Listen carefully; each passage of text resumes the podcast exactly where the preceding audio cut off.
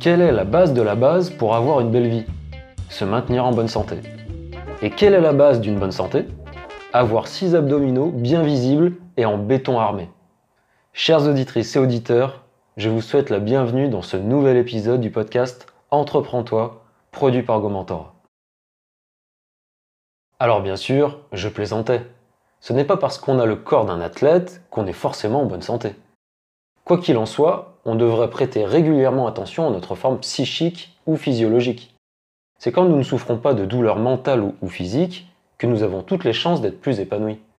Ça tombe sous le sens, mais en réalité, nous ne prêtons pas réellement attention à notre santé tant qu'elle ne nous fait pas défaut.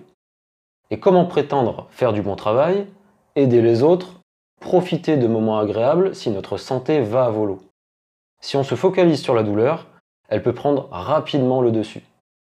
C'est quand on a une rage de dents qu'on se dit Ah, c'était mieux avant. Et à ce moment-là, c'est difficile de penser à autre chose. Donc il est indispensable de prendre soin de soi avant qu'il ne soit trop tard. Pour cela, il faut savoir s'écouter et faire preuve d'un minimum de bon sens. Sur le plan physique, un peu de sport de manière régulière et une bonne dose de bonne bouffe fera l'affaire. Sur le plan mental, là, c'est vous qui êtes en mesure de déterminer ce qui pourrait vous aider. Personne ne peut prétendre avoir une santé parfaite sous tous les angles. On ne sait d'ailleurs jamais si on est véritablement en bonne santé. Par contre, ce que l'on sait, c'est qu'il faut faire attention à soi avant de pouvoir pleinement faire attention aux autres. Il faut faire preuve de discipline pour préserver notre santé, mais aussi notre travail, nos relations sociales. Il faut faire preuve de discipline pour atteindre de nouveaux objectifs. La discipline est partout.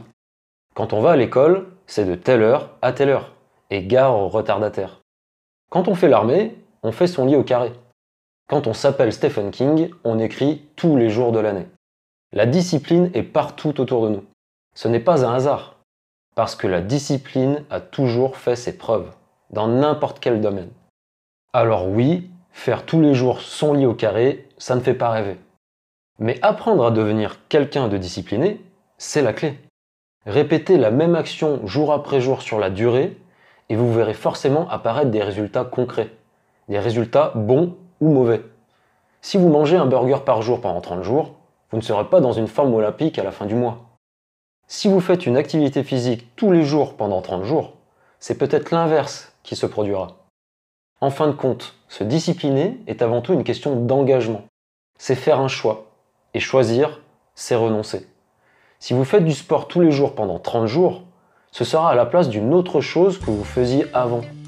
Parce que votre temps et votre énergie ne sont pas illimités. Donc, mieux vaut bien choisir dans quoi on souhaite se discipliner pour avancer. Se discipliner en tout, c'est à se rendre fou.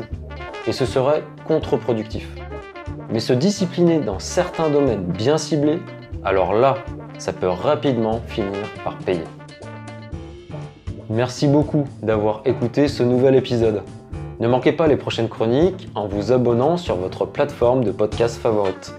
Vous pouvez également me retrouver sur gomentora.com. A très bientôt.